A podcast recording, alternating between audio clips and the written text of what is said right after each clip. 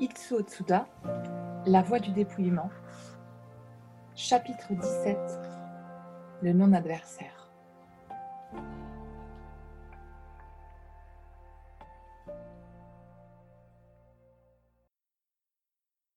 La concentration est en soi invisible. Pourtant, on peut la sentir intuitivement ou l'observer à travers les signes extérieurs par lesquels elle se manifeste. Supposons que je saisisse quelqu'un par le col. Celui-ci ne peut pas avancer tant que je ne lâche pas prise. Son qui est divisé au moins en deux orientations. En avant, parce qu'il veut avancer, et en arrière, parce qu'il sent son col tenu. Arrive une situation dramatique qui oblige la personne à se concentrer en dépit d'elle-même. Par exemple, une mère qui entend les cris déchirants de son enfant et se précipite vers lui. En ce moment, elle peut complètement oublier le fait qu'elle est retenue en arrière et porter toute son attention en avant.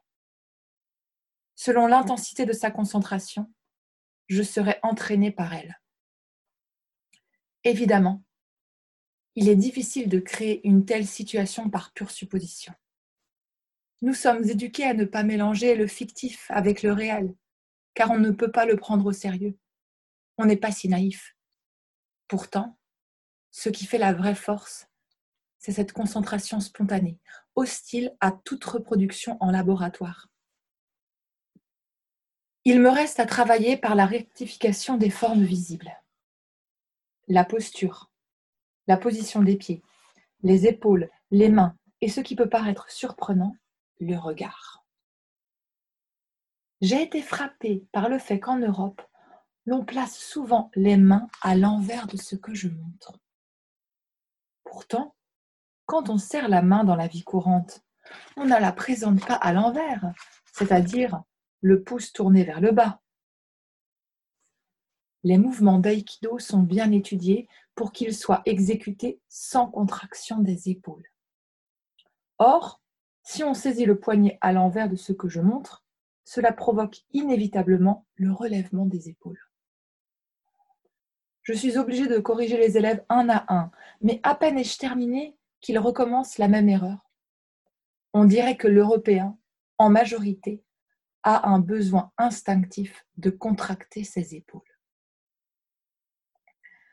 Habitué jusqu'à présent aux Japonais, pour qui ce genre d'erreur n'arrive pas souvent, j'ai éprouvé quelques problèmes et il m'est encore un peu difficile de m'arrêter à chaque instant et de rectifier les erreurs élémentaires. En général, ceux du type 5 assimilent les formes plus facilement que les autres. Ils exécutent les mouvements dans l'ordre sans trop se tromper. Ils ont le sens de l'exercice physique. 1, 2, 3, 4. 1, 2, 3, 4 et ainsi de suite. Ceux du type 1 constamment besoin de se référer à leur dossier imaginaire. Un, et ils s'arrêtent. Ils réfléchissent. Ils cherchent. J'attends. Tout à coup, ils exécutent le 2 à l'envers ou le 3 sans avoir fait le 2. 1, repos. 3, ah non, ce n'est pas cela. 1, réflexion. Non, ce n'est pas cela. Ceux du type 3 n'ont presque pas le sens du mouvement. Supposez que je vous attaque sur le front avec ma main droite. Vous parez le coup en levant votre main droite de manière à ce que les deux bras se croisent. Comme ça. Oui. Êtes-vous prêt? Alors je vous attaque. Ma main se dirige vers le front, mais ils ne bougent pas. Ils ont un regard horrifié ou perplexe, incapables de faire un geste. Ils sont tombés dans un monde inconnu. L'idée de pratiquer l'aïkido sans aucun but rebute les esprits structurés. Cela leur semble trop illogique. Ils veulent tout connaître à l'avance. Pourquoi ceci? Pourquoi cela? Le résultat escompté, le pouvoir et l'efficacité qu'ils peuvent acquérir, le temps à investir, le prix de revient d'une telle opération, etc. L'avalanche des films western shui qui inonde les cinémas et la recrudescence des violences dans les quartiers résidentiels n'arrangent pas la chose. Ne peuvent-ils pas se défouler un peu en éclaboussant du tomato ketchup sur la nappe? Aujourd'hui, La secrétaire se charge de les reconduire à la porte, très courtoisement et diplomatiquement. De toute façon, s'ils se mettent à pratiquer, ils ne resteront pas longtemps. La première étape à mon avis, la prise de conscience de l'énorme distance qui sépare la pensée et l'action. Il faut faire comprendre que comprendre ne suffit pas pour agir, surtout dans une société où l'intellectualisme prédomine. Vous êtes fiers de vos élèves, n'est-ce pas? Dit un pratiquant avec un ton de désespoir. Il venait de faire une séance de cabriole invraisemblable sans trouver ni queue ni tête. Tout lui paraissait très simple pourtant lorsqu'il me regardait faire.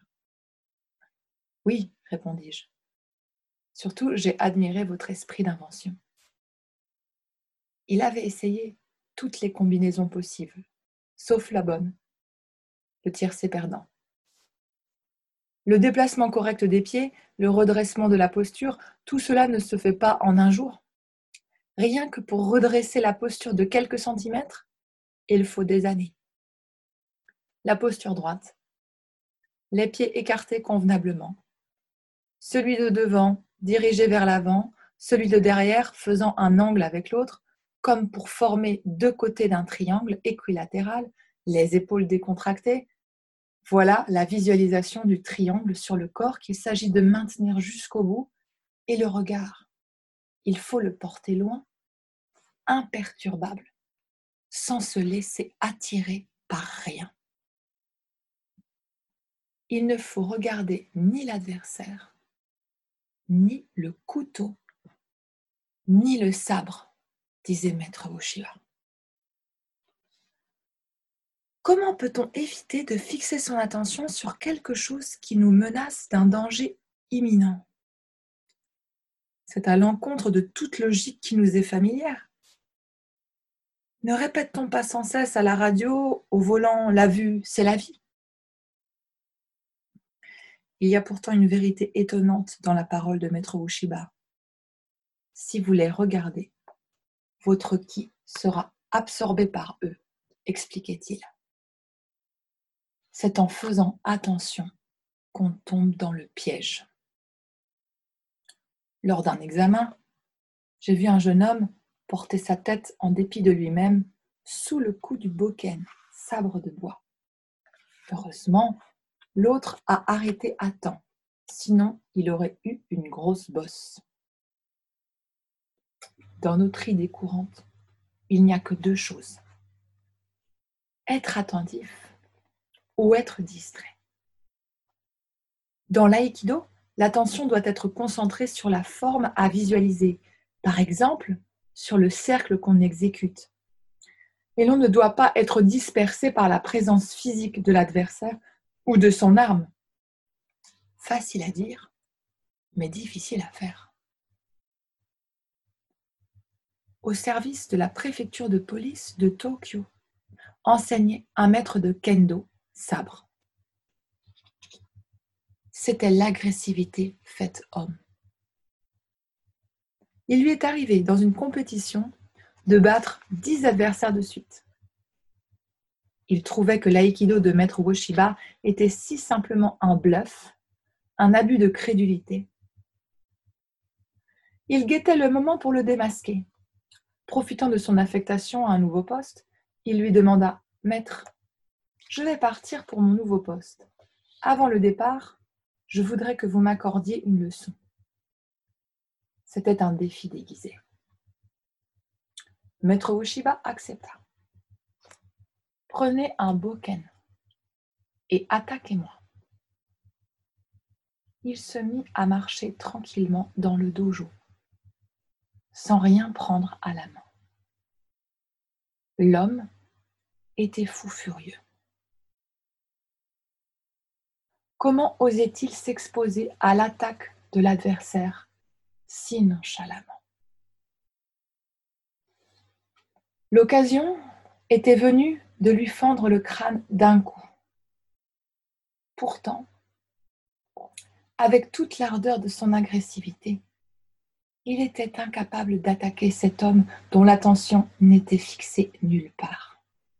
Sans rien comprendre à l'aïkido, il admit que Maître Ueshiba était une exception. Exception en effet, car il est impossible à quiconque d'arriver à ce niveau de détachement, même après toute une vie de pratique, à plus forte raison aux débutants, dont la tête est encombrée par la peur, les soucis, la haine, la jalousie, le complexe d'infériorité, le désir du pouvoir, l'envie de dominer les autres, etc. La simplicité est la chose la plus difficile du monde. Quant à compliquer la simplicité, ce n'est pas difficile. Pas la peine d'être des génies, il suffit d'être tel que nous sommes. On commence à dessiner le cercle. Le poignet saisi par l'adversaire. On veut bien faire le cercle, mais il y a l'adversaire. Sitôt qu'on y pense, tout est fini. Au lieu de penser au cercle, on pense à l'adversaire. Il faut qu'il chute en arrière. Le cercle est troublé par cette idée. Au lieu de suivre la circonférence imaginaire, on veut directement agir sur lui. Le cercle s'évanouit la ligne directe s'impose. On veut balayer l'adversaire d'un coup. Alors, le cercle devient un demi-cercle ou une bouse de vache écrasée. La force dirigée en ligne droite vers l'adversaire provoque immédiatement sa résistance. La pratique de l'aïkido implique donc l'adoption du principe de la non-résistance en ce sens qu'on ne pousse ni ne tire l'adversaire, qu'on évite d'agir dans un sens susceptible de susciter la force antagoniste. Elle implique aussi celle du principe de non-adversaire.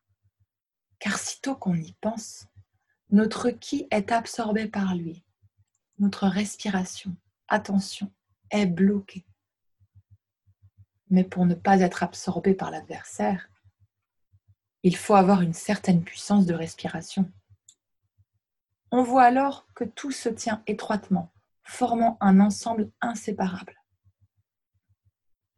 Apprendre à être indifférent à la menace d'une arme tranchante dont la seule vue suffit pour nous paralyser, cela dépasse le domaine de la psychologie. Il est bon qu'il y ait eu un maître Bushiba pour qui aucun adversaire, que ce fût un sumo, un catcheur ou une multitude de gens, aucune arme tranchante ou à feu n'existait. Il n'existait pour lui que le qui, que la respiration qui englobe tout l'univers. De là à dire qu'il suffit d'apprendre quelques techniques programmées pour atteindre son niveau, il y a une illusion catastrophique. Quand je l'ai connu dans ces dernières années, il n'avait presque plus de technique définissable. Il faisait n'importe quoi. Un doigt suffisait, un regard, un hochement de tête, un cri, tout était bon. C'était beau, sublime, invisible, mais réel. Il y avait surtout tout autour de lui cyclones, tornades, vagues déchaînées, et je sentais pourtant le ciel libre et serein culminer au-dessus du tout. J'étais frappée par la grandeur de ce paysage intérieur qui se déployait devant mes yeux. Je ne suis qu'un médiocre pratiquant d'aïkido, mais ma médiocrité a un avantage pratique. Atteindre mon niveau ou le dépasser, cela n'a rien d'extraordinairement difficile. Atteindre le niveau de Maître Bushiba, c'est impensable. Mon objectif immédiat est de récupérer la conscience du corps qui se perd de plus en plus dans les sociétés modernes et d'aider les gens à respirer un peu plus en profondeur. Si quelqu'un arrive à approfondir sa respiration, de telle sorte qu'il atteint l'état du non mental et du non-corps, qu'il vogue librement à travers l'espace et le temps, transcendant la vie et la mort, je dois m'incliner devant lui comme mon maître. Il y a aussi ceux qui cherchent dans l'aïkido la satisfaction du désir de puissance ou l'utilité pratique. En fait, on peut envisager une chose de n'importe quelle façon, et j'ai ma façon de concevoir l'aïkido comme je peux et comme je veux. l'aboutissement de mon aïkido ne serait pas différent de celui du mouvement régénérateur. La réalisation du non mental et du non corps. Comme on peut être chrétien ou bouddhiste de n'importe quelle façon, je n'oblige personne à adopter mon point de vue. Cependant, je ne veux travailler qu'avec ceux qui sont susceptibles, tôt ou tard, de suivre la même voie. Je ne me sens pas obligée d'accepter ceux qui embrassent toute autre conviction, qu'ils veuillent chercher la technique ou l'efficacité pratique. Je pratique pour le plaisir de pratiquer, sans aucun but. Je ne cherche pas à compliquer mon plaisir. De surcroît, cet état d'esprit permet d'éviter les manœuvres brusques, origine de pas mal d'arrêts de travail. Comme l'on travaille selon des formes fixées conventionnellement, il est facile d'infliger au partenaire des tensions au-delà des limites de la capacité musculaire de ce dernier. Par exemple, le Nikyo. On bloque avec les deux bras, un des bras du partenaire, allongé sur le ventre au sol. On tourne le haut du corps vers la tête du partenaire, de sorte que le bras bloqué remonte tout le long de la colonne vers le haut. C'est un bon exercice à condition de l'exécuter doucement, graduellement, sans forcer. Si on est contracté, le poignet ne monte pas très haut. Même à la hauteur de la dixième dorsale, on sent une douleur intolérable au coude et à l'épaule. Mais petit à petit, on peut monter plus haut. La hauteur de la troisième dorsale est une belle performance chez un garçon. Chez une fille, il arrive que le bras ne présente aucune résistance sans avoir fait d'exercice auparavant. Le poignet peut monter plus haut que les cervicales et même dépasser la tête. C'est déconcertant. Il est pléonastique de dire que cela est dû à la différence physiologique entre les deux sexes. Avez-vous jamais vu un vêtement masculin avec une fermeture éclair cousue dans le dos? Vous rendez service à votre partenaire, disait Maître Oshiba. Vous décrassez ses articulations. Il est vrai qu'exécuté dans cet esprit-là, le Nikyo peut apporter une détente considérable au haut du corps, surtout quand on a fini. La valeur de cette détente est non négligeable dans la vie moderne où l'on a tendance à contracter inconsciemment cette partie du corps. Aussi, je surveille toujours pour que l'on exécute graduellement, sans dépasser la limite trop brutalement. Allez-y doucement, doucement, vous rendez service à votre partenaire, ne cesse de répéter. Suffit-il de le répéter pour que tout marche? Pas toujours. Il y en a qui arrivent avec le parti pris bien déterminé d'augmenter leur pouvoir, de devenir plus forts. Mes recommandations passent par-dessus leur tête. Ils n'entendent rien ou entendent juste le contraire. Quelque chose dans leur subconscient leur dit Vas-y, vas-y plus fort. Ce n'est pas tant la force, mais la vitesse, la brusquerie qui fait le dégât. Le manque de délicatesse dans la manœuvre affole le partenaire qui se contracte automatiquement, ce qui n'arrange pas la chose. Clac Quelque chose cède, un sourire sournois de contentement se dessine sur le visage de l'exécutant, tandis que l'autre commence à souffrir tout ce que je considère comme des signes de déséquilibre. Les chercheurs de la puissance l'acceptent comme des preuves de leur efficacité, de leur virilité. Impossible de poursuivre le dialogue.